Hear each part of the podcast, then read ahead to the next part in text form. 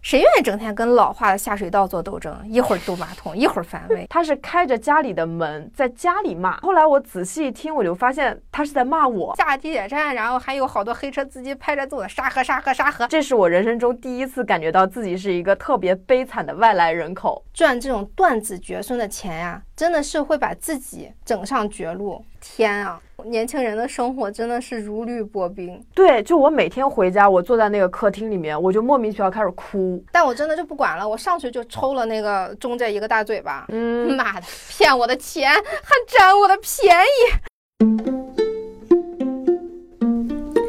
Hello，大家好，欢迎大家收听二零四零书店 FM 的第二十期播客，哇，二十期了，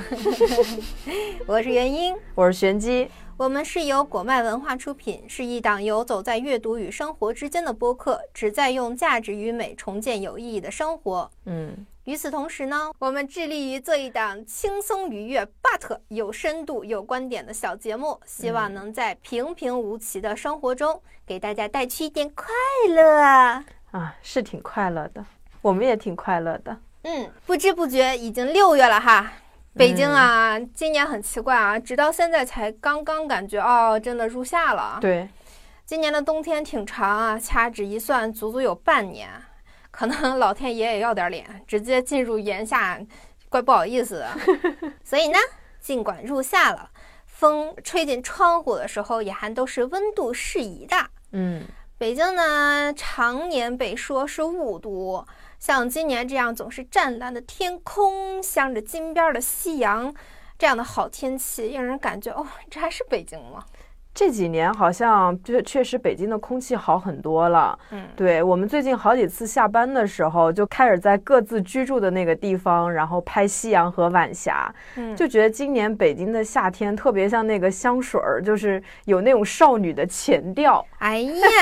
老北京是要谈恋爱呀！嗯，我一般就是都是在家里写稿子嘛，嗯然后我家窗外有七八棵一看就年纪比我大不少的老树，风一吹，树叶就沙沙的响。朋友来我家的时候都以为那是下雨的声音，都赶紧扒窗户上面赶紧看看。对，有一天好像风很大，我们一直在那儿问是不是下雨了，然后你一直在那儿辩解是风吹树叶的声音。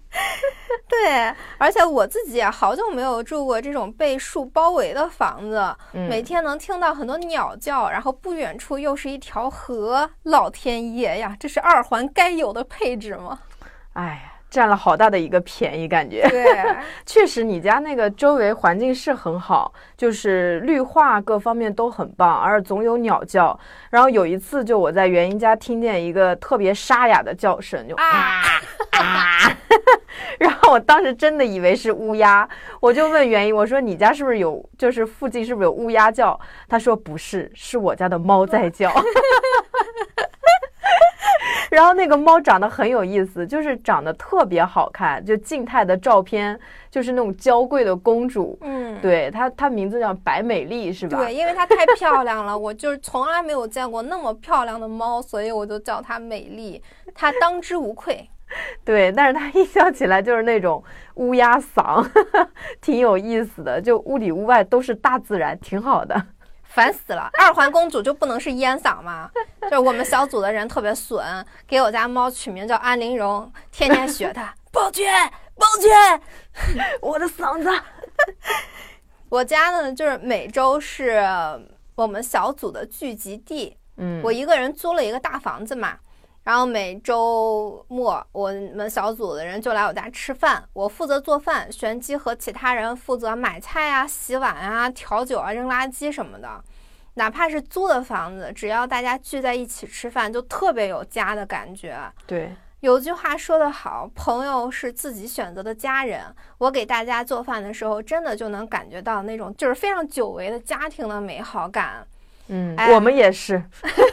躺着非常有家庭久违的美好感。 对，嫌弃他们就特别不要脸，来我家往那儿一摊，然后就问我：“你家有什么可以给我们吃的零食吗 我们那个同事每次在我们在走去袁英家的路上，他就已经下定了决心，从进家门开始，我就决定躺着不起来了。？”对他们真的就可以做到，就一直在那里看电视，嗯，这让我感觉。国家要是真的有五口人，生个三胎啊什么的也没关系，这个场面我也 hold 得住，这饭我也做得成。 哎呀，逐渐进入正题了啊。嗯既然说到租房呢，我们就今天想聊一聊在北京的这些年租房这件事的趣事和无力的地方。嗯我们再讲讲在其他国家租房的时候，权益是如何被保障的，我们能学习到什么？嗯我是从两千零八年开始租房的，呃，那个时候二三环的房子一套两居室才两千七，这还是涨了价以后，其 实。好便宜，对，我记得最早的时候房租是八百块钱一个人，太爽了。然后十几年过去呢，已经现在飙升到了六七千吧，嗯，就是同样的房子。啊，变的是房租，不变的是房子依旧又老又破啊，更老更破了。是又过了这么多年嘛。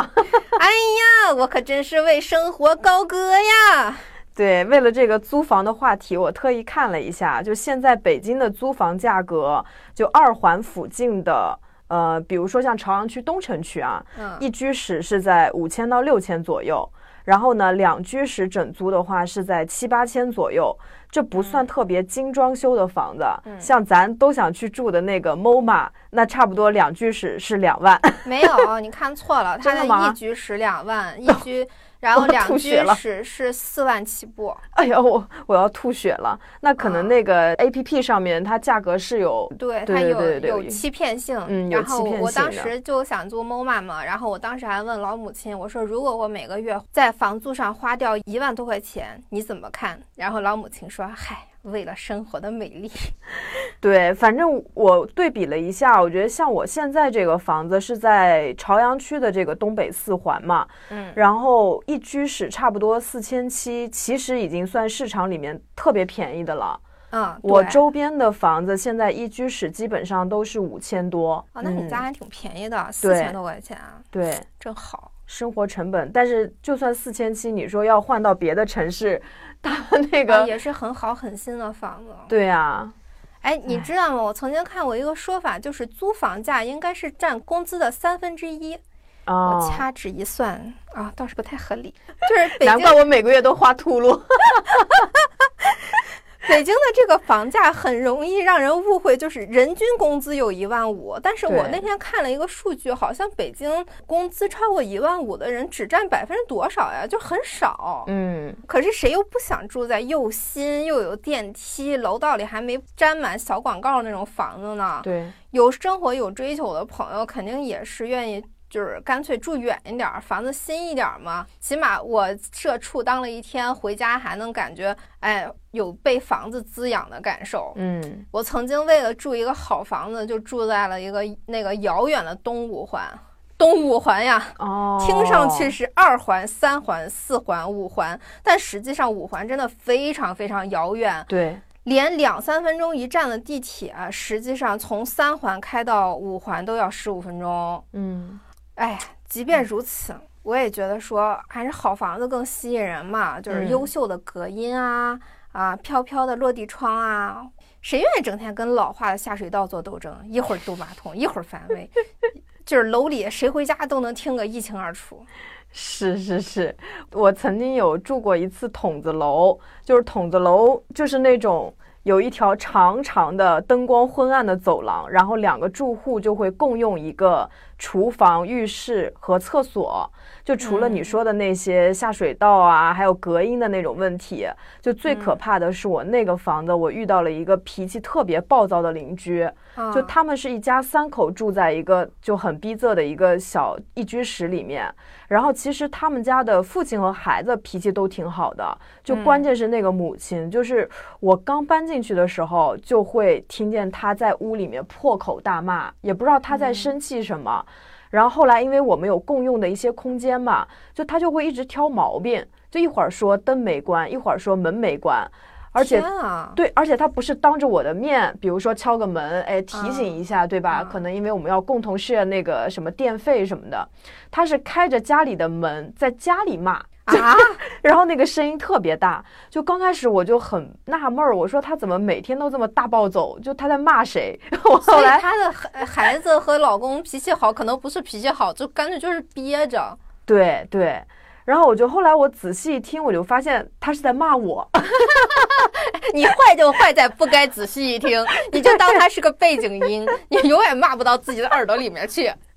然后，但是当时就很纠结的是，我自己住的那个空间我是很喜欢的，就嗯也是那种采光很好、简单干净，跟你现在住的那个房子就差不多那种感觉，就绿化哦那还很挺好。好的。对，但是因为有这个，我觉得他绝对是有躁狂症的，就他应该是有心理有问题。然后这个阿姨，以及就是后来有一天，就是就不是北京有一段时间是清理外来人口嘛，然后呢，那些职工住房就不让出租了。然后有一天早上哦，我就特别蓬头垢面的，因为有人敲门嘛，我去开嗯门，发现门口站着两个 警察，他们清就理说你这个外地人口， 对对，他们说这房子是你租的吗？我当时也没反应，本来其实是不是可以说这是我阿姨家或者什么的，我就说啊是啊，他说那你一个月内得搬走，因为各方面原因我就离开了那里。就是这是我人生中第一次感觉到自己是一个特别悲惨的外来人口， 啊，我真的太讨厌这个了。北京这一点就是，你跟他签了合同也不好使，他让你什么时候走，你就得什么时候走。对。就唉虽然在北京换过各种房子，但我真的没有住过就是比较远的楼房。就你当时嗯住过去的那个体验怎么样？人间 啊，疾苦啊！住得远的代价就是要挤地铁，你知道吗？嗯，就是我曾经以为坐地铁这件事儿没什么，因为人人都在坐，我为什么不能坐？嗯，而且我坐地铁到公司，其实我算过，只要四十分钟，就那个时候以为四十分钟就还好。嗯，那是因为没有住在我公司旁边，不知道这四十分钟其实能干很多事儿。比啊方对说，我可以锻炼，然后吃个早饭，或者说和美美的化个妆什么的。其实嗯这四十分钟加起来是有一个小时的。其实对这一个小时，它能带给我的美好生活，全都浪费在地铁上面了。嗯，呃，我刚开始住的那一站其实还挺好的，它在那个很长时间之内，它是一个起始站。嗯，所以刚开始的时候呢，只要你排队，就肯定能上车。如果嗯能排得足够靠前，还准能在争先恐后的人流里面拥有一个幸运座儿。嗯当然了，如果不幸在最后的争夺战里面坐上了别人的大腿啊，也来不及社会性死亡，拥挤的人潮会立刻把你淹没掉。嗯就但是后来那个起始点取消了，我就根本上不去车，基本上在地铁站排队都要排半个小时，然后过好几趟才能上去。你知哦道北京的那个冬天的那个地铁真的是太反人性了，嗯它好冷啊，它没有空调，它也没有暖气，就巨冷。嗯而且它每次车里只能容得下几个人挤上车，而且还得是不要脸皮的挤上去，对就是就是无视别人对你的皱眉呀、嗯一声啊什么的这些，，对，就你必须得推别人，你对才能有一个容身之对处。嗯，就早晚高峰的地铁，真的让我每天一睁眼就能深刻的体验到，就是我就是人海中的一个小虾米。什么精致生活呀，什么鲜花、美食、晨跑、ins 地毯都不好使、啊仅仅一趟早晚高峰的地铁，就足以将这些亲自搭建的精致冲击个粉碎。真的是，什么白领不白领的？为什么打工人的梗会红？就真的是因为感觉到没有尊严。嗯，我每次从那个地铁站挤出来，走在要么就暴晒，要么就寒风刺骨的马路上，因为北京嘛，它一年对没有几个好天儿。对，尤其是早上起来，那个地铁站，哎呀，自行车被别人一抢而空，连个自行车都扫不上的时候，我脑海里只有一句话，就是辞了吧这破工作，我不干。其实不是工作的锅，是哎，地铁的对锅，确实是，就就是因为挤地 铁，啊工作做错了什么。 但我这个很有同感，特别是你说这个寒风刺骨，就冬天的地铁，一般我们下班的时候就已经是晚上了，嗯，你就挤一大堆人以后出来上那个电梯，黑夜已经笼罩了，那个寒风一吹，就觉得自己太惨了。嗯对，就都就想为自己的青春流泪。对，就所有的交通方式里面，我可能也是最不喜欢地铁，就嗯特别是人多的时候，对，就那种拥挤的那种感觉，就让人觉得特别没有尊严。就是没有尊严。对就因为我们我们俩可能比较像的是平时不太喜欢那种不必要的身体接触，对对对，对，但是那种高峰期，其实你是没有办法去拒绝的，就所有人都紧紧贴着你，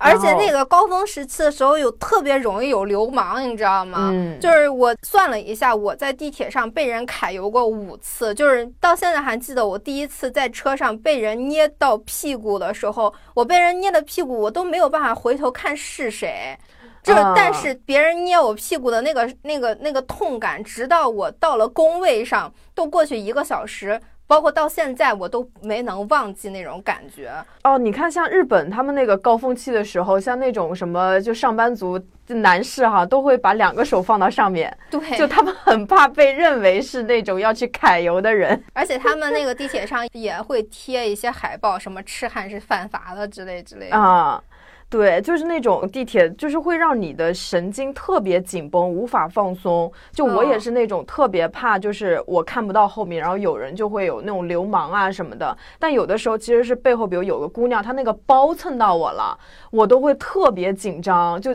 差点想转过身去破口大骂的哦， 那对种对感对对觉。对，而且有的人他特别厚脸皮，他反而仗着人多就干脆靠在你身上了。啊，对，越是努力的往站直，他越是努力的靠在你身上对，把你当一个支靠柱。背。对我遇到这种人，我就经常是我特意一躲，然后对对让他对落个空。对对对， 太可怕了，太可怕了。就但是我觉得，除去高峰期的时候，平时坐地铁吧，就也还行，有座儿或者是就空间比较大的时候还可以。但是早高峰期真的泯灭人性，太可怕了。对，嗯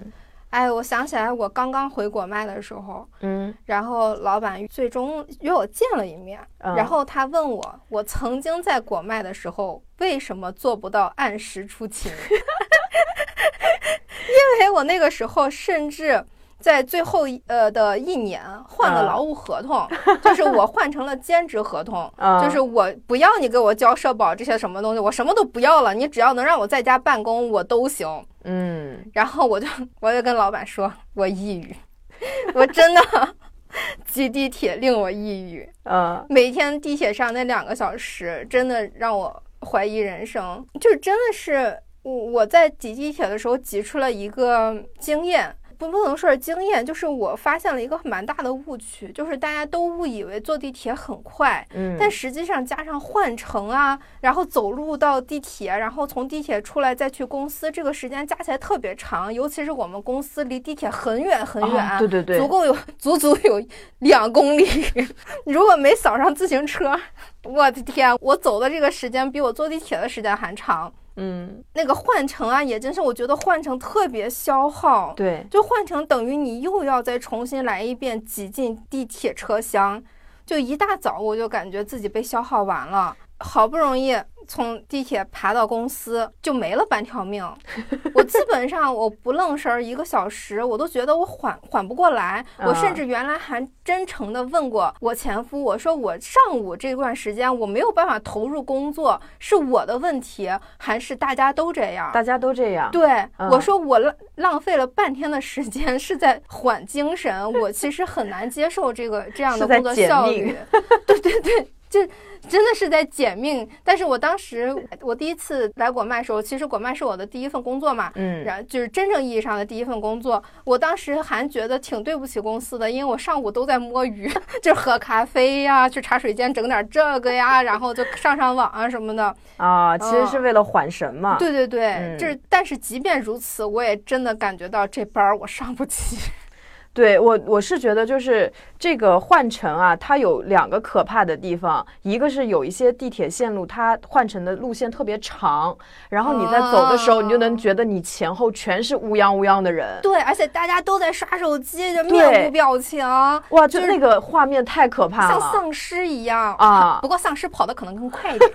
就那个更像我们之前说的，我觉得好像就是固定程序行进的那种机器人， 嗯，每一个人。都是机器人，就没有感嗯情，你也想象不到他在过着什么样的生活。但是你又知道，其实大家每一个人都有自己的故事，每一个人都有自己的悲欢离合，对但是他们却是麻木的，就让人觉得更丧 了。对，还有一个就是换成，如果比如说你进去的口和你出来的口是对面，这也很可怕。就是你好不容易从这儿挤进去了，啊然后过了两三站呢，你要从对面下车，但是人已经把你都包围了，你就跑不到对面那个门去。然对，你后就只能眼睁睁的看那辆车离自己而去。真的就是，我觉得换乘确实是非常也是很泯灭人性的，在高峰期的对，时候。而且国内的换乘比日韩的要长好多好多呀，这个动线真的长很多。嗯，因为它早期可能地铁线路少，它都是后期现在加的，所以它中间有一些线路设计啊，可能设计的就是会比较复杂一点。呃或者说，他们就是为了让人流有一个缓冲，所以才 干脆长一点儿，对不对？但你现在其实。挺好的，就我记得我们上次一块儿出去的时候，你不是说你都没有那个地铁卡吗？好几年没坐过地铁了。对呀、所以那天猛地让我去坐地铁，我真的心心态有一点崩的，因为我其实很怕坐地铁，啊、嗯，但是还还好，就是那天我发现其实人还蛮少的，就是对大家坐还挺宽松的，让我对坐地铁又重新重拾了好感。对，然后我后来回国以后，就把房子就是租在了公司的旁边，因为我们公司特别好，住在公司附近还有房租的补贴什么的对，福利。我租那房有多旁边呢？就翻个栅栏就能到公司。 别人上班可能需要最近的同事也需要十分钟，我一分钟就能到工位啊！我再也不会因为路途遥远而辞职了。老板，你放心吧。老板再也不会发出那个灵魂拷问了。 我觉得老板其实很难理解为什么会有人因为通勤这件事情而放弃上班。 但我们公司的人其实大部分都住在公司附近了。对现在，对，我觉得这一点真的是不能说老板没想到吧，我觉得他反而是想到了，只是我当时为什么要自作孽住那么远呢？真的是要死，是我自己，是我自己的错。因为你想去住好房子，哎呀，说说白了还是工资不够高嘛，啊工资够是高，在个二环也可以住得很好，是吧？ 是此处 Q 到老板是吗？加薪加薪啊！年终考核快到了。嗯，哎，既然讲租房，我们也要分享一些神奇的事情和恶心的事情吧。嗯，我当时刚回国租的那个房子是我们园区的库房改造的，哦就是我们园区呢以前是个菜窖，放白菜的，哦，呃，包括咱们办公室啊也是，就是所以说，尽管它那个房子它改成了就是各种联排的二层，整的就像联排小别墅一样，但实际上本质上呢，我就是住在菜窖的里面。其实人嘛，他很很容易接受一个地方变成另外一个模样，但是小动物不是，嗯，所以我住的地方呢，它有院子，嗯院子里面呢就有好多的野猫啊、黄鼠狼啊什么的。嚯我觉得对于小动物来说，这个菜窖这么多年，它其实是声名远播的，嗯，就是它们。小动物呢，它们默认这个地方有东西吃，而且没有人，这是对它们来说是一个 美食街，对，而且是个安全地带。 哎，像《千与千寻》里面的那个美食街哈， 对，所以我经常能看见好多猫，它在那个我的院墙上面走来走去，就一个个油光水滑、胖嘟嘟的。特别棒的是，它们也不搭理人。啊，然后我们这改成人住的地方呢，我就想了想，就在那个院墙我够得着的地方。就放了很那个猫粮和水，嗯然后每天都能被它们干掉两大碗。它们当然，它们从来也不跟我说谢谢， 对我也从来没有好脸色。然后呢，有一天，在一个春风沉醉的晚上，我没睡着，啊因为有一个小猫，它叫了整整一宿。哎呦我的天，然后第二天早上，我打开阳台门一看，哟，我的院子里面多了一只小奶猫。 哇，是刚出生那种哈，对它，它特别特别小，就啊嗯应该是、呃还没断奶，但是也快断奶了的那个时候。嗯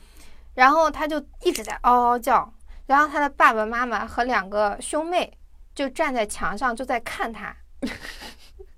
大家都仿佛既着急又不着急的样子。嗯我想把它放上去，但是他们站的位置太高了，再加上那个小猫，我真的抓不住它，嗯，因为纯正的野猫它们是根本不会靠近人的，对，所以我只要去院子里，那个小猫就离我非常非常遥远，它就绝对不会让我抓到它。嗯然后那个我又怕它死了嘛，我就在院子里干脆买了猫屋、猫爬架，还有饮水机和猫粮什么的，哇，这比你家猫的那个装备都要好了，快！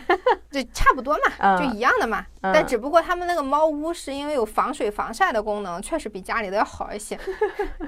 对，然后有没有那个就像那个猫咪后院儿那个味儿？嗯，哎呀，没想到我置办了这些东西之后呢，来我家吃饭的猫就越来越多了。简直是猫间乐园呐、对呀，我其实刚开始还挺开心的，但是后来我发现了一个大无语事件。啊！大无语事件就是，那个小猫掉下来的时候，它不是连续叫了好几天吗？嗯叫了好几天，它的父母都没有上来救它，就没有把它再叼回去那意思。结果有一天，我在二楼的窗户窗户上看书，我忽然发现、他妈居然是可以下来的，它下来吃饭了。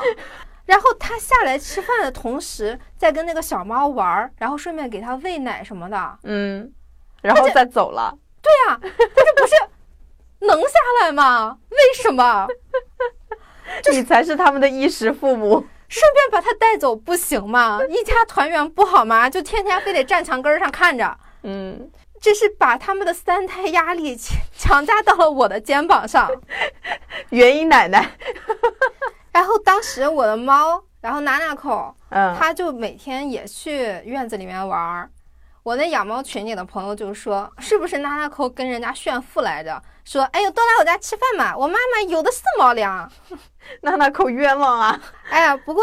是嗯我觉得养它们这件事情很幸福，嗯尤其是每天下班呀、周末呀，我中午还回家做做饭、吃饭什么的，还会午休啊，就是几只猫都蹲在阳台门口就等你喂饭，嗯然后吃饱了就在院子里面玩儿。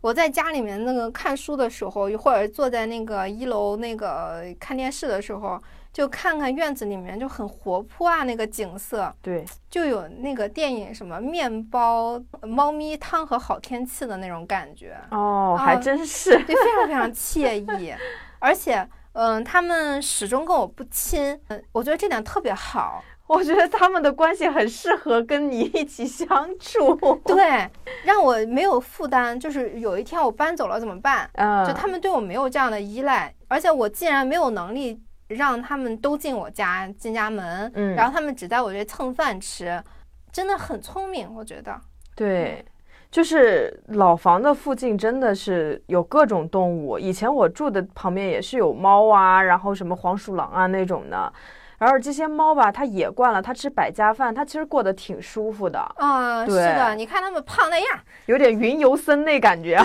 对对对对。他们一点都不想被困在谁的家里面，而且这种距离感感觉还挺好的，就是云养猫， 就是那对种而且我院子里的猫有一点让我觉得还特别好笑，就是它们会认为这个是它们的地盘儿，所以你知道它们有些猫在其他的地方厮杀的时候，它们就在院子里面岁月静好。但是后来就是外面的猫也发现了这个地方蛮好的，也。进来就参与这个啊厮杀，就是抢地盘的厮杀运动。然后我就发现，经常被我喂养的这几只战斗力好像不太行。他们可能也沾染了一点点，就是类似家猫一样的一个习性吧。或者说他们觉得生存并不需要那么去战斗，所以可能对就弱化了他们的战斗力。对，所以有的时候也，咱也不好说是家猫更幸福还是野猫更幸福哈。嗯，其实我觉得，如果说，呃，自己自自食其力的能力好的话，还是野猫更幸福一点儿。我觉得，嗯，嗯，你像，你看，像拉拉口，它就严重依赖于人给它的爱嘛。对对，嗯，我们一天不去看它，它都要死要活的。很焦虑呢。我有时候就会回想一下，我以前在北京这么多年我住过的房子，比方说我还住过六环开外的平房，就是那个脱口秀里面说的嘛，下地铁站，然后还有好多黑车司机拍着自我的沙河沙河沙河那样的， 然后什么隔成好几间的三居室啊。啊，然后有我原来住过一个房间，它就是那个走廊隔出来的，一嗯丁点儿光都没有。嗯那个房间里面只能放一张床，然后一个衣柜和桌子。嗯哎呀，虽然很多人说，就是说隔断拆掉了之后增加了生活成本啊，但我其实真心觉得拆了挺好的，对，起码让人感觉自己不是蝼蚁。对我住在那个隔断间的时候，真的感觉自己就是个蝼蚁。嗯拆了之后能在有阳光的房子里面，会让人觉得呃我是在正大光明的活着。哎呀，我想到现在就是像香港的那个租房的环境，就住房环境吧，也是很残酷的。嗯有一些人他都住不起就一个完整的房间，他们都是睡在一个床铺上面，然后那个床铺就特别窄，你都没有办法抬头，就对你起身都很困难。那个是不是叫棺材房啊？好像是，反正我之前看过一个报道，就觉得，哎呀，他们那个压力真的太大了。那像你一般选房子的话，就是如果排序来说哈，你会看重哪些点？就比如说价格、地段、采光、通风，就干净程度，还有附近的一些设施什么的。哦，我的话选房子肯定是首先考虑公司在哪儿， 然后也是采光，嗯，干净程度倒是最后，因为房子它对我来说是可以翻新的。嗯，至于设施附近的设施之类的，我觉得北京的房子在这点儿非常公平，因为在哪儿都谈不上有设施，啥也没有。哎呀，但我觉得最重要的是安全感。啊，我真的很怕一年一次搬家，或者别人看你不想搬家，就各种想方设法的给你敲你的钱。啊，对对，嗯，你你知道吗？以前我爱我家，他是一年交一次中介费的，啊，也想不到他这一年给你服务了个啥了，然后他就要每年收走你这个房子几千块钱，嗯，真的很让人纳闷儿。然后国内的租房市场一直让我觉得很混乱，就是无人监管的那个感觉，就所对有的事儿都要自己去斗智斗勇。对，嗯、哪怕最近一年感觉国内的租房市场稍微正规一点儿了，其实它也是有很多很多潜在风险的。啊嗯而且最早的时候，我还犯过一个低级错误，就是我倾向于直接找房东租房子，啊，真的是相当低级的错误。因为那个时候呢，哎呀，无论是中介还是房东，其实都挺一言难尽的，都是在在想方设法的做擦边球合同。嗯，就是你看着好像没啥问题，你也不懂法呀，对，但对是对句句里面都是坑，就是以至于不仅无法获得任何服务，而且他们的最终目的也是不退押金。嗯而且那个时候有很多民间的，大家为了省钱嘛，省这个中介费嘛，有很多的民间的租房组织，什么北京租房小组呀，其实对里面的房东直租也很少，更多的是转租。啊，当二房东那种，对，然后嗯，转租的话，其实也可以省一个中介费。嗯哎呀，房东直租真的也没好到哪里去，因为我也经历过好多次，都是房东他不退押金的，嗯，各种借口都有的是。啊，不想退你押金的时候，什么不要了的破沙发呀、碎一块地砖啊，你没注意到的东西，其实都能值好几千。啊，其实跟中介的区别真的不大。哎，甚至很多时候，因为这个钱是从房东自己口袋里面出嘛，更是不好抠出来。啊、啊，你以为其实房东会更好，以为他有人味儿，其实真的很看运气。啊对对，而且我明明是一个消费者，但不知道为什么在解除这个合同的时候，我好像要为了自己在那里活过而感到抱歉，就是各种低三下四，就是为了能退押金。嗯，有时候真的感觉到挺匪夷所思的。不过低三下四也没有任何用，你就算把他捧上天了，他也不会退你钱的。对，哎呀，我现在的利益房冲东突嘛，啊，嗯对呀、但我现在的房东就挺好的，啊，就是起码在现在的接触，现在为止的接触来说，我觉得他的事儿非常少，而且他是那种。不碎不愿意去计较的人，我啊当时租这个房子的时候，我希望这个房子是空房，其实里面有很多的家具啊、家电什么的，哦但都是我不喜欢的。然后我说我能把你这些东西都扔了嘛？等我退房的时候，我给你按照标准的两居室的构造给你还原成我觉得 OK 的样子。嗯他也同意了，他也会主动给我换一些他觉得不太好了的家电啊，什么就是比方说我们当时那个灶台，那个嗯灶台其实我是没看出来任何问题的，但是他说那个灶台太老了，要给我换个新的，然后他就真的给我换了个新的，哇，那真的很好啊啊，就是这种房东太少太少了。哎对，呀，现在你们能来我家吃饭，快谢谢我房东吧，真的是是得谢谢，还得谢谢他给你搞了个开放式厨房，啊，对对对对，是吧？家里现在就特别通透，嗯啊、就我现在这个房东就也挺好的，就我发现就是北京的房东比较好的那种吧，大部分嗯可能还是自己家里房子多，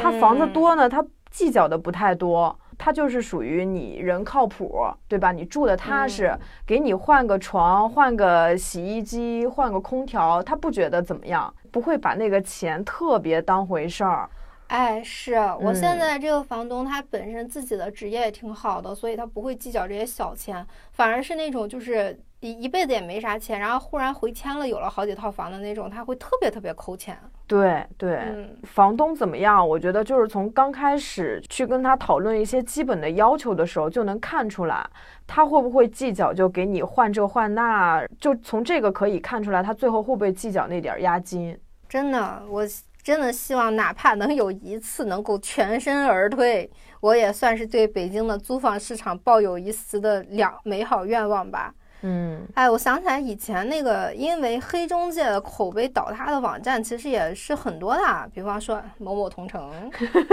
图眼前短期小利的，无论多大的场子，你嗯，都会是昙花一现，赚这种断子绝孙的钱呀、真的是会把自己整上绝路。对，别人的祖坟冒青烟，等你死了，你家的祖坟上就是冒黑烟。当然了，哎，看在你们倒闭的份上啊，你们也没倒闭透，但是也是走在了时代的末端，也算嗯是一种令人愉悦的现世报吧。啊，现在也是确实听见的少了，对呀、这个不然嗯他们这么早的进入互联网，其实是能赚很多钱的。对，可惜啊，目光短浅啊。嗯而且我那个时候还跟什么中天置地的中介真情实感的动过手，就是他们那个合同是有问题的，但是我啊当时没有看出来，所以他们到最后就摆出一副你能拿我怎么样啊的流氓样子。嗯我当时跟我闺蜜住在一起，嗯我们俩真的很穷，我们浑身上下当时剩下六块钱，六块六块多钱，我们两个去吃了一份酸辣粉，最后啊数数手里就真的就没几个钢镚了。啊，就那种情况下，他们就是还要坑我们这个钱。哇，那个钱对我来说真的特别特别重要，虽然它只有一千多块钱，但我真的也是感觉到被抢劫了。对啊，哎，我当时真的就不管打人是不是犯法了，我当时的男朋友一直跟我说，在北京是不能打架的，因为打打人是犯法的。对，打人是最花钱的对对对，但我真的就不管了，我上去就抽了那个中介一个大嘴巴，啊，然后打得好，把他打懵了。嗯然后他也不管我是不是个女的了，就想跟我动手，然后就跟我打了起来。嗯，但是我当时那个男朋友他护着我，所以我也没挨到打，我净打别人了，哎，占老便宜了。这一啊顿一千多块钱，值，真的值，但他最后钱也没有退，是没有吧。退啊。但是我打他了，我就觉得嗯还是挺值得的。也是，按道理打架其实要赔的更多。 对对对对对，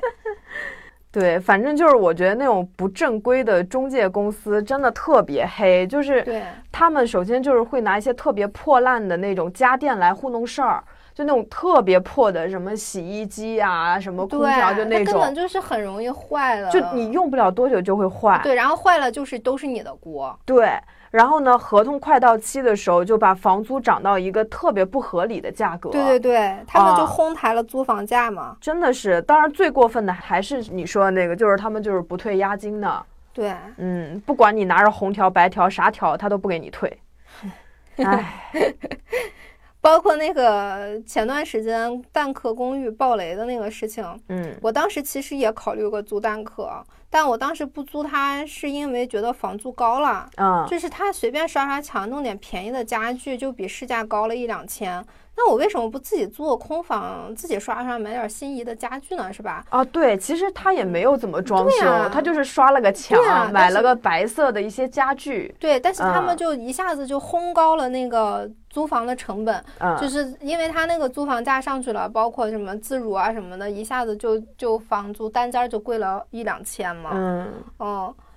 哎呀，也幸好当时没租对，啊，当时暴雷嘛，我就觉得天啊，年轻人的生活真的是如履薄冰。真的是，啊，能租蛋壳或者自如的，其实反而是对生活有追求、有向往的人啊，嗯，就是他们会信奉租来的房子也是家，所以才会想要租漂亮的房子，给自己漂亮的生活。哎，前段时间不是说链家的那个什么什么董事长还是什么玩意儿死了吗？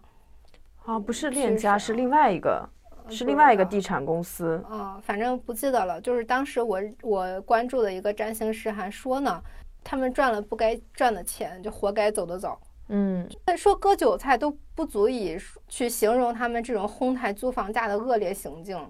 就是我们赚点钱容易吗？多少打工人哎，一天到晚就赚这点钱，辛辛苦苦挣点钱，全都放到这个房子里面了。你要说这房子靠谱也行，结果就是一堆事儿。对呀、我们每啊天就是拼命一点点去建立，每天每天的安慰自己，在生活的狭小缝隙里面寻找快乐，哪怕自嘲打工人，说实话，能自嘲也还是感觉是开开心心的，大家也是当个乐子嘛。但是突然有一天，家没了，或者说自己总是一不小心就会被现实的不稳定全盘覆灭，能不抑郁吗？能不焦虑吗？对，哎呀，好多老人他们老说什么年轻人嘛，吃得苦中苦，方为人上人。但是这苦该吃吗？我们不难该道吃不应该更多的时间或者说心思专用于专业内，苦在动脑子，苦在自我成长和自我探索的道路上吗？对，结果我们竟受些皮肉之苦，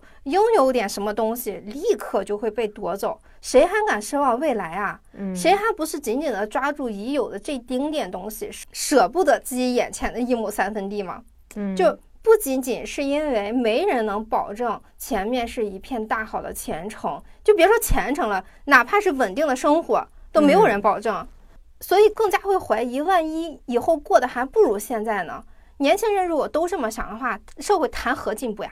是我刚刚在假想一种情况，就是比如说这个年轻人一个月也就挣个七八千，对吧？或者就挣个一万块钱，然后他省吃俭用，为了住一个好看点的房子，然后把一个季度的钱全给交了，那他手里就是没有多少钱了。再对一呀暴雷，哇，我觉得这个打击也太大了。哇，哦这个打击要是真的也发生过在我身上，啊，就是我虽然不是蛋壳，哎呀，但是也是让我觉得很心塞。就是我那个时候刚离婚，好久没租房了，五年，就已经属于那个耗子抬爪，就忘了自己曾经吃过的苦、上过的当。嗯我当时豆瓣上有一个小伙子，就有点蛋壳初期的那个感觉吧。他在一个片区里面租了好多房子，然后一顿装修。我刚在豆瓣看到他的出租信息的时候，他是才租下那些房子，还没装修。嗯，然后我就租了他的房子，然后他也挺好说话的，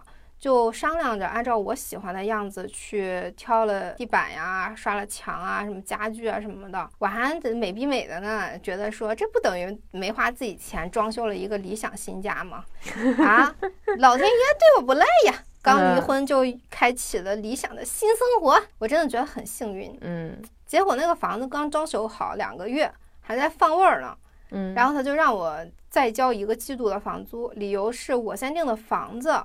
啊，到时间了应该提前交下一个季度的房租。我当时脑子其实没转过弯儿来，你也没住进去，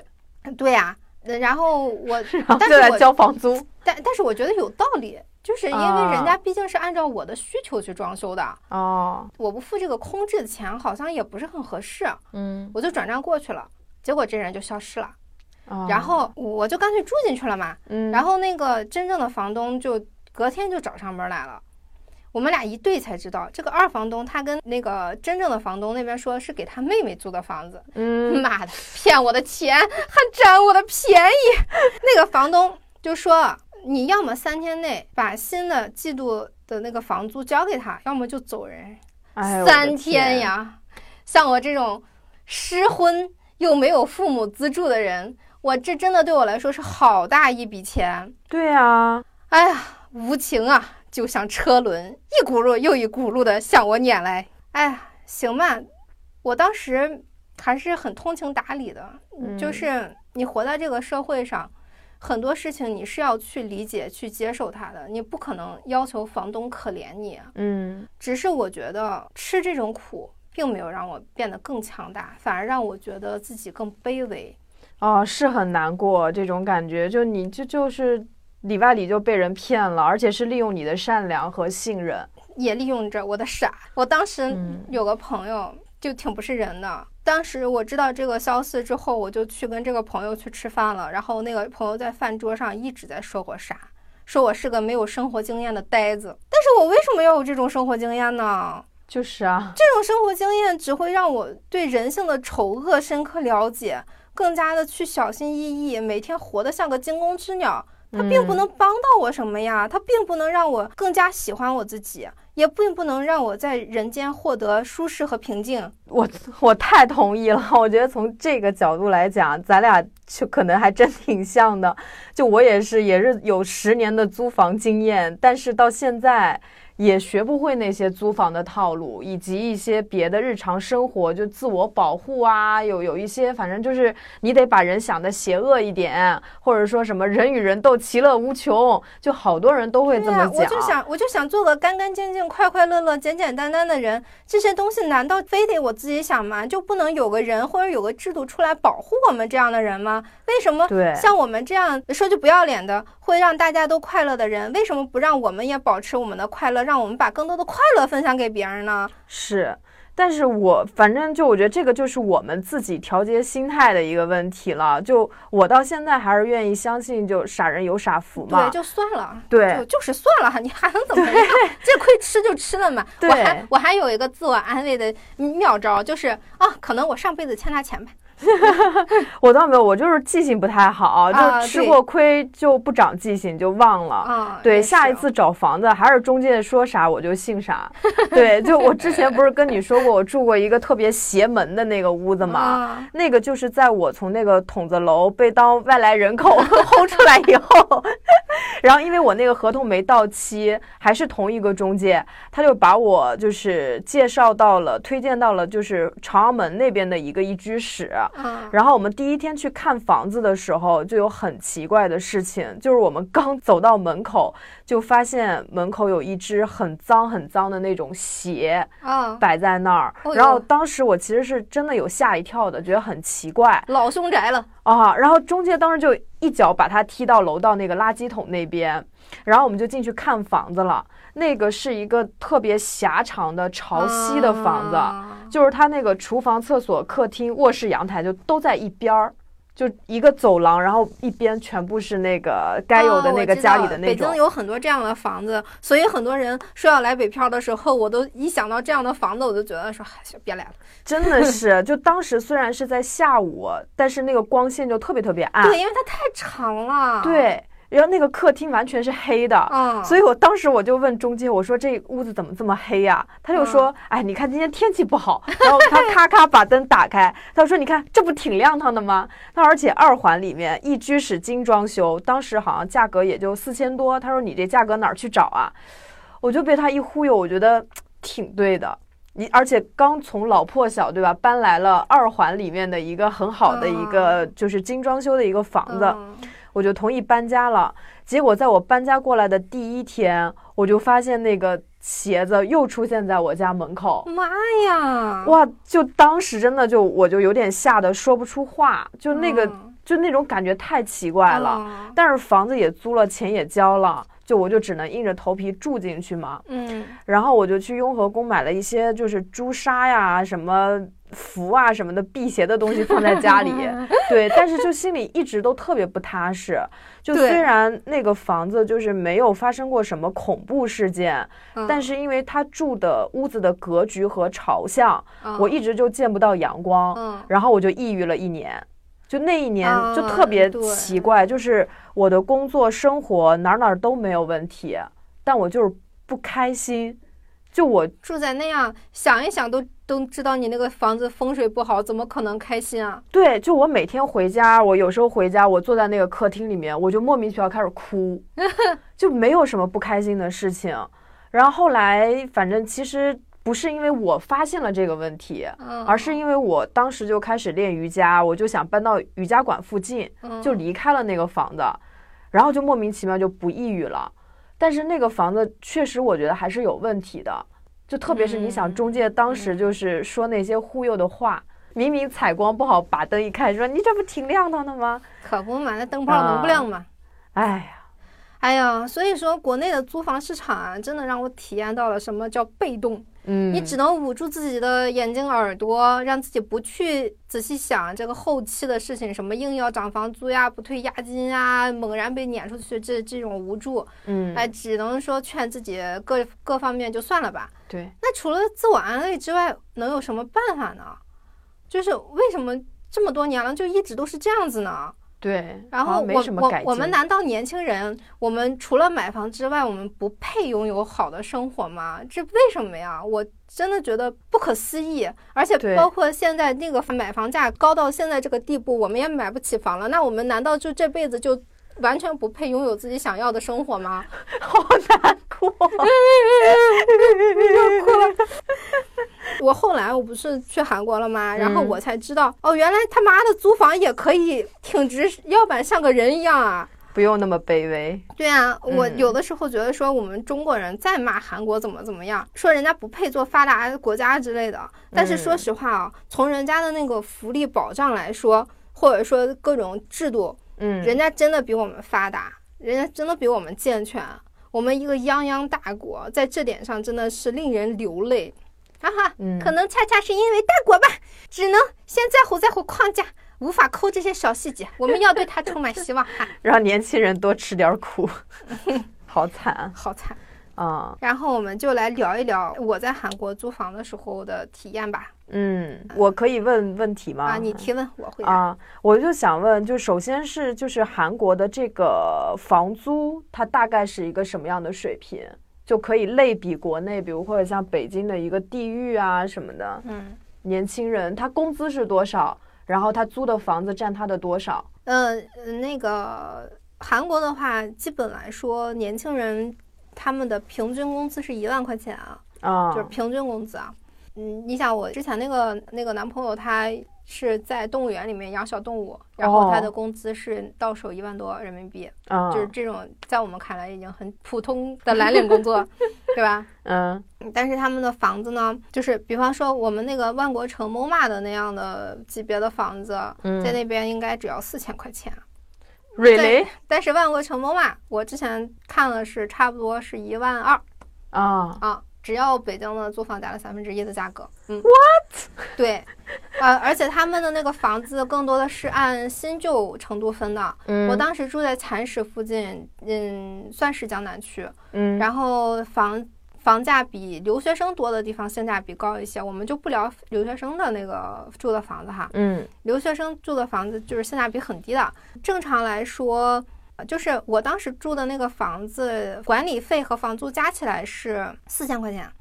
然后是一个三十平米左右的一居室，嗯然后里面家电、地板、装修什么都是新的，而啊且那个麻雀虽小五五脏俱全嘛，就是洗手间啊、厨房啊、客厅，然后卧室这样子。嗯，嗯，然后是我们那个房东用自己的地皮盖的五层的小楼，哦，然后它嗯大概就是像我们左侧是月租的。然嗯后右侧的是全租的，我等会儿给你解释一下什么叫月租或者全租哈。嗯呃，但即便我觉得，呃，四千块钱很便宜了，但是我的韩国朋友们依旧觉得说，我租的房子太豪华了，贵的一批。他们为了攒钱，都会租两千块钱左右的房子，但实际上生活品质也很不错，嗯，嗯、就是一举使嘛。是两千块钱，是不是相当于我们住的，比如说像北京的老破小的那 种，不，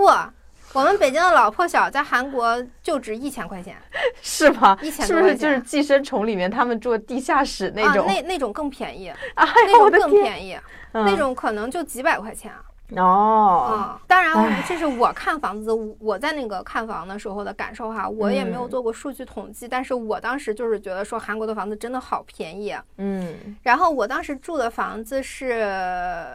月租房，然后嗯押金是一千万韩币，也就是六万块钱人民币，嗯每个月交四千块钱。但是他们的全租房呢是很爽的，就是一次性缴纳七八十万人民币的押金，就不用交房租了。你哦，比方说你签两年合同，你退租的时候，这七八十万就全数再还给你。嗯也有那种豪华公寓，呃，比方说龙山嗯之类的，就是市中心南首首尔塔之类附近的那种豪华公寓的话，全租大概是一次性交四五百万人民币做押金。然后这个钱呢，房东是拿去自己投资做生意的，你赚了哦或者赔了跟租客无关。但实际上，大部分人呢，嗯，你拿到那么一大笔钱去做生意，你赚到的钱远远比房租来的多。嗯，就是它是一个良性循环。所以对于韩国的年轻人来说呢，全租也是买房的一种方式，嗯，因为他们的二手房掉价掉得非常厉害。就是你如果不是刚需买这个房子一直住的话，你要二手出掉，你要不管交的税呀、还是折损折旧的价啊，跟国内完全是不一样的一个地产逻辑。但是他们这边，他们那个是不存在，就是比如说他们拿着钱跑了呀，或者什么的这种情况，有什么样的法律手段去治理这样的情有况呢？，呃，他们为了这个完善这个租房体系，他们是有专门的监管部门的。嗯，嗯，就是比方说你拿钱跑了，这个根本不太现实，因为你基本上所有的你全家都他妈登记在那儿，你这这个是跑不掉的。哦，嗯，就是而且你真的如果说跑了，然后就是不退押金什么的，会罚你比押金更多的钱，或者说有一些刑事责任什么的，就是性价比非常低，你这就是嗯犯罪，嗯，所以就是没有人会担心你的押金被扣啊什么的。哎，对，我觉得我们可能还是因为常年生活在这种惊恐的环境下，导致你到就是比如说去韩国，你都不敢去相信，就是这个押金我还能要得回 来。对我当时拿到了全部的押金的时候，我当时想的是， 靠，牛逼，哎呀，就真的是，因为韩国应该现在也是独居人口比较多吧？对对对，像他们对于这种独居的这种人口，就是租房里面，它有什么相应的一些安全措施啊什么的吗？啊、韩国是一个摄像头非常多的地方，啊、我当时租那个房子安保非常好，就是它那个进大门就需要密码，你其实你进各种门都是需要密码的嘛。然后它有二十四小时无死角监控，然后只要走到那个楼的附近，就能一眼看到监控的画面。然后家里面也有可视门铃，嗯，因为你那个外卖如果不是你自己去开的话，它是进不来的。哦你是要从那个可视门铃确认他的身份之后给他开门儿，因为那个在韩国的那个独居人口确实非常非常多。嗯然后我们也有一期提到过嘛，就是对为了对这些人口的安全，就是只要不是大马路，在那个小巷子里面，就是每隔几百米都有一键报警的路灯。嗯。嗯，那存在那种给特别老的那种家电吗？就如果家电出故障的话，是谁来修啊？就是房东啊，哦，就是他会给你换新的，或者是给你修好。我们现在其实，在家电维修这个方面，我觉得国内做的也已经挺好的了。嗯，我今天早上我那个热水器忽然打不着了，就没法洗澡，啊然后就问那个中介怎么办，然后那个中介就很快的帮我找了维修人员，然后告诉我这个东西怎么修，先他就先让我拍照看看是什么问题，嗯然后看是不是能我自己能解决的。就我觉得其实现在在家电维修方面，好像国内也还好了，只是也还挺好的，对，对，只是不对知道押金这个东西，哼，是吧？押金对，押金还不知道，押金只有我们准备退的时候才能知道要不要的回来。 对我又说一下，因为你刚刚就是说中国人再怎么骂韩国，人家那个房屋的住房的这个条件也还挺好。嗯，说我就想啊，中国人是很看不起印度的，但即便是印度，我之前在印度住过两个月嘛，嗯，我觉得人家那个租房体验也还挺好的，但是那个是因为印度那个城市它是相对来说比较发达一哪个点，有城好市多叫麦索尔，嗯然后是有很多的欧美的一些人，就是哦去到那边，可能改善了那边的一个住房的一个环境。有可能外国人确实待遇好一点。对，反正我当时去的是，我是提前在通过邮件订的房，嗯然后呢是在那个好像是叫 PayPal 吧，我也不知道啊，就是就那个上面就把钱就付掉了，嗯，就相当于我还没有跟房东见面的情况下，就我就把钱已经给了人家，嗯而且是印度人呢， 就其实是很很担心的，但是就他们还安排了就是接机。就我们哦到班加罗尔以后，就会有一个老爷爷，他专门开着一个突突一样的车来接我们。虽然比较破啊，然后还开了六七个小时，但是感觉就是你去到异国他乡，然后特别是印度这么可怕的地方，感觉还嗯是相对来说有一点点安全感。然后我们当时那个屋子是类似像标准间一样的一个公寓。顶楼是有公共厨房的，大家都可以上顶楼去做饭。然后还有一个特别特别大的露台，那个嗯露台就是每天，因为印度它其实热带那边哈，就是环境啊，就是天气还挺好的。嗯然后每天我都会上露台去看夕阳，然后我们每天还有阿姨来打扫卫生。嗯啊、就你给他个什么十卢比什么的小费就可以了，不给，也没有关系。嗯、然后当时因为是一个租房的旺季，我们一般都是每年的可能十月份到二月份就这样一个情况下，就很多世界各地的人会去到印度那个城市去学瑜伽，所以那个时候房租会高一点，差不多四千块钱一个月。嗯啊、平时基本上也没有人会去。然后呢，那边的这个房东啊，他节假日还会做一些印度食物，就给房客们吃。嗯，对，也没有大家想象的那么恐怖，其实还挺好吃的，就各种 饼。我知道。你但那个北京有一个餐厅叫恒河印度餐厅，嗯他们的嗯印度菜就挺好吃的。真挺好吃的，就各种 饼，然后里面卷咖喱啊、土豆啊、对卷蔬各菜啊种什么的。都挺好吃。对 其实我住的是一个比较老的公寓房，其实旁嗯边还有新盖的那种酒店式公寓，嗯超级豪华，嗯两居室，很现代，很整洁，也就五千块钱一个 月，而且每天有人打扫卫生，食人流这也还挺好的。哎，所以说呀，其实我们混乱的这个租房市场不是嗯没有规则可学的，人人家第三世界国家和我们认为的第三世界国家都能做到一个良好的体系，那说明我们其实也能做到，只对是可能就是懒，有这种模板，你其实可以去复制或者精进。呃嗯，往后租房的人只会越来越多，也许政策就会跟着完善吧。对。大家真的都买不起房，还是希望租房市场啊、制度啊各方面能规范一点的。对，希望能关心一下我们这些漂泊在一线的普通人，啊，是吧？尤其是我们这些公司在首都圈，我们就不得不生活在首都圈的这些人，对，让我们感觉到权益是有保障的。不要因为我们在首都圈工作，然后就觉得说你们只不过是打工的，就你们的要死要活，我们才不管呢。你们公司在首都圈，你们可以呃去别的地方住啊，可真的没必要。你们这城里的房子是干啥的？嗯，你们出了事儿还是要有人管的呀，不像不要再搞得像那个蛋壳一样叫天天不应，叫地地不灵。对，给年轻人一点儿希望吧，这样对年轻人才会不躺平啊。对呀，你想要正向的循环，它也许时间长一点，但是你不能不做呀。嗯，你这有那个闲工夫搞个离婚离婚冷静期， 再说下去就不能 播了。对，，哎戛然而止。对，差不多今天就聊到这里吧。 嗯，嗯，我们下一期呢，就趁着这个骨感的现实，聊一聊北宋人的生活。因为我们那个看一本书叫《东京梦华录》，然后嗯第一页我就看到了北宋人民的生活，真的是令人羡慕到流口水的程度。哎呀 是，所以下期我们就来聊一聊北宋的我国已经发达成什么样子了。那时候的人，他们是怎么过日子的？节假日是不是也像我们一样，只能发个红包呀，把所有日子过成情人节啊，这么无聊？然后他们平时吃什么呀？点不点外卖呀？娶媳妇儿要不要彩礼啊？嗯，行吧，期待着吧。期待期待。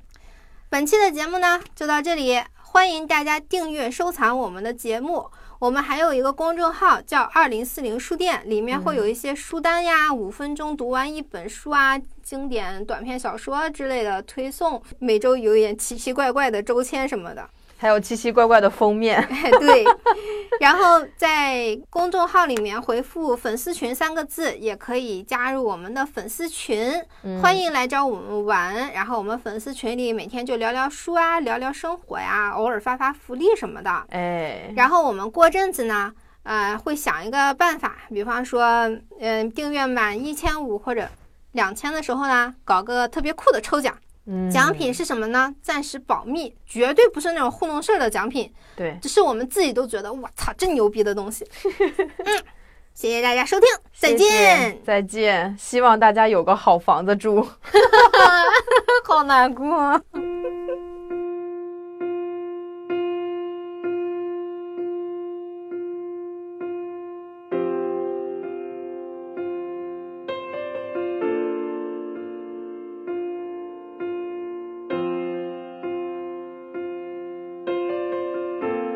Yeah, yeah, yeah. Ah, Mm-hmm.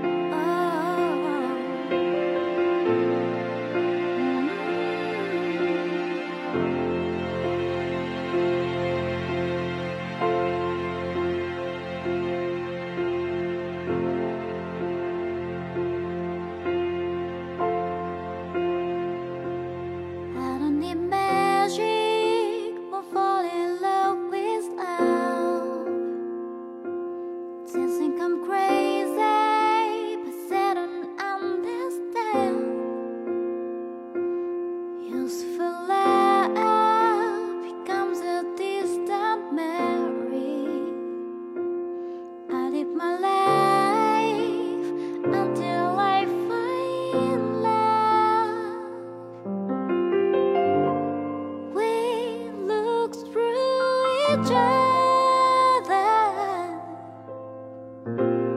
in feel of Galen again looking for the answer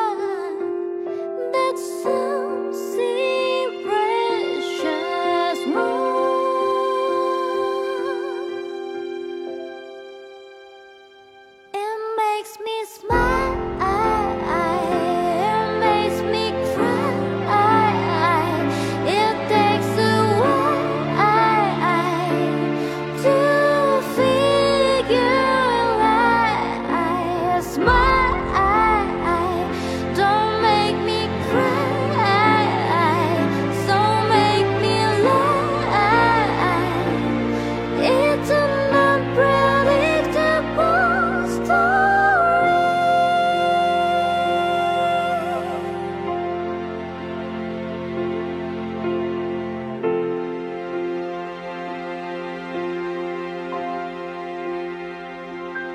Why meets girl, and then makes her his wife.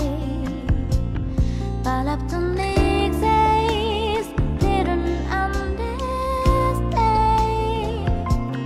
Truthful love becomes a different shade. I live my life to know about love. If we hurt each other, still the bond is unbreakable. Looking for the answer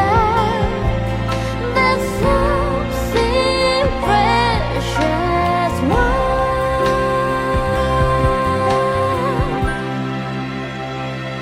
It makes me smile. It makes me cry. It takes a while to figure life. Smile.